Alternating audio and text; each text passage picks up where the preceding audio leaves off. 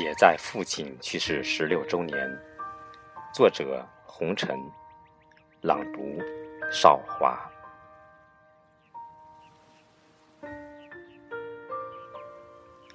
父亲去世时，我还没有结婚。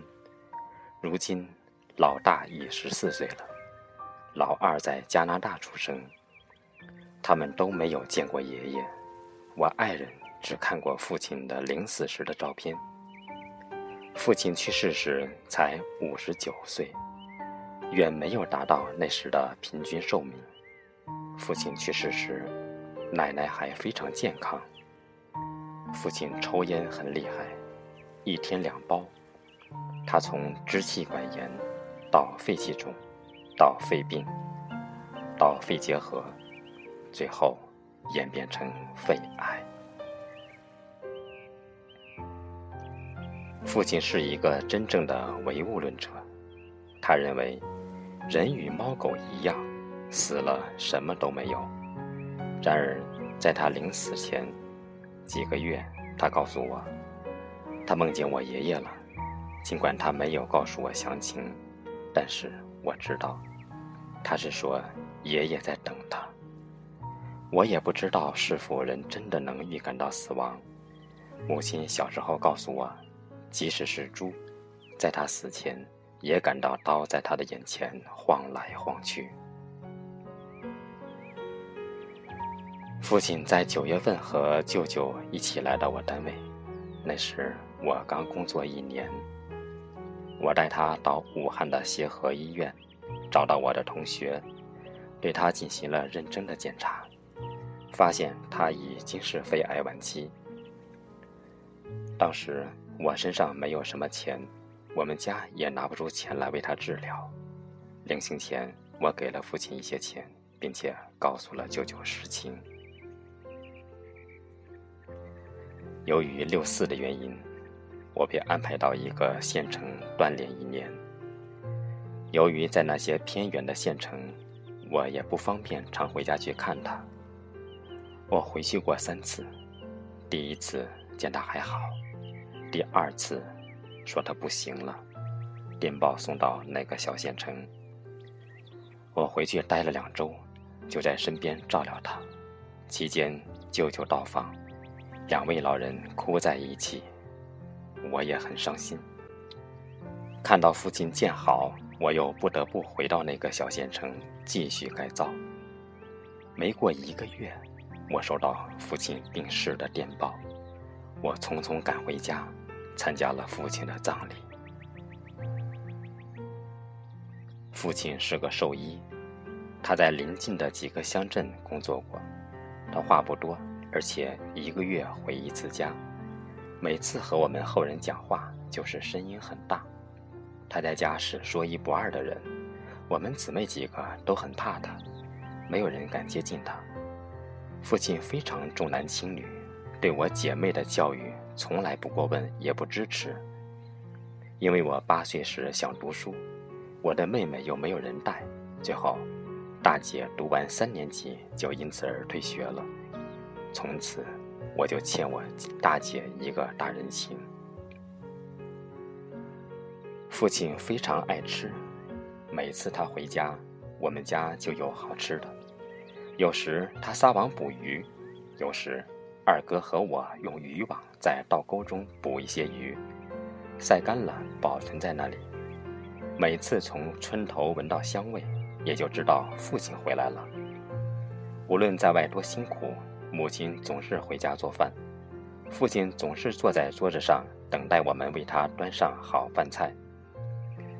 父亲总是吃掉三分之一的好吃的，我们姊妹似乎已习惯了。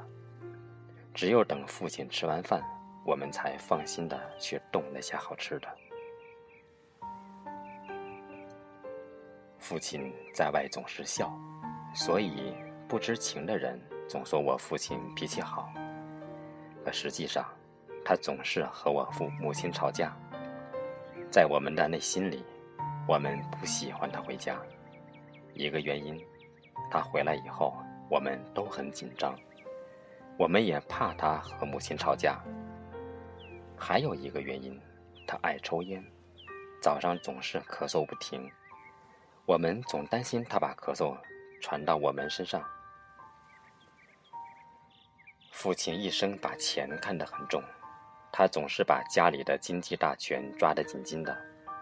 记得读高中的时候，每个月我要用五元钱。当然，在当时，这也是他工资的十分之一。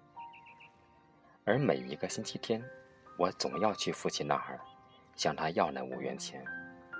然而，父亲一生并不富有。当他退休以后，二哥顶替了他的职位。二哥在兽医站经营种猪场和饲料门市部，赚了不少钱。由于父亲不常和我们在一起，父亲只打过我一次。我和二哥在池塘里游泳，被他发现，用竹条抽了我和二哥几鞭。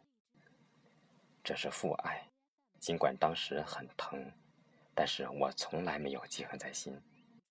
父亲常说：“三句好话，顶不住一嘴巴。”他是这样说的，也是这样做的。父亲只关心过我的学习一次。我的初中班主任是我的亲戚，他告诉我父亲说我贪玩。父亲知道以后，狠狠地教训了我。我当时真的怕我父亲，真希望地下生出一个洞来，我立马可以钻进去。第一次高考是高二，我没有考中，父亲就给了我几亩责任田，在那几亩责任田里。我体会到了一个农民的不易。在高三学期，我更加努力。终于在那几亩责任田里，父亲骑着自行车告诉我：“我的录取通知书来了。”结婚后，当我有了孩子，我非常能理解父亲的严厉。但是，由于缺少和父亲的交流，总少了那份亲情。我相信。